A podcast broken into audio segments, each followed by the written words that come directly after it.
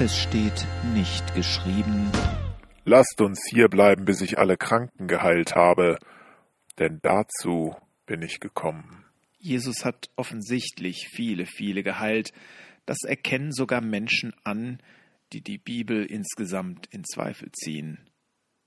Die Berichte sind zu zahlreich, und sie sind eine gute Erklärung, warum Jesus trotz seiner andersartigen und teilweise verstörenden Lehre so viele Anhänger gewinnen konnte.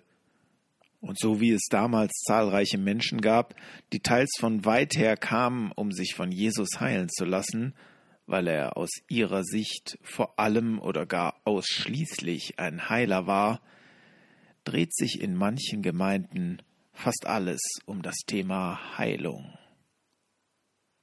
Der Grundgedanke ist, wie so oft, richtig. Heilungswunder begeistern Menschen für den Glauben. Gott möchte, dass wir heil sind, und Jesus hat es seinen Nachfolgern ausdrücklich aufgetragen.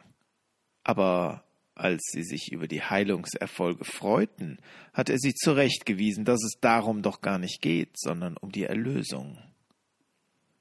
Und als sie ihn einmal holten, weil noch mehr Menschen geheilt werden wollten, sagte er ab.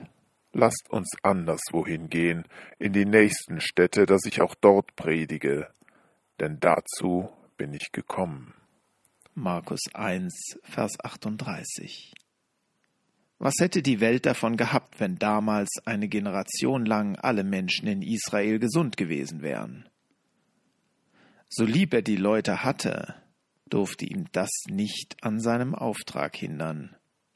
Wunder und Heilungen konnten ein nützliches Mittel sein, um seine Autorität zu demonstrieren, etwas zu verdeutlichen und Menschen zu interessieren, mehr nicht.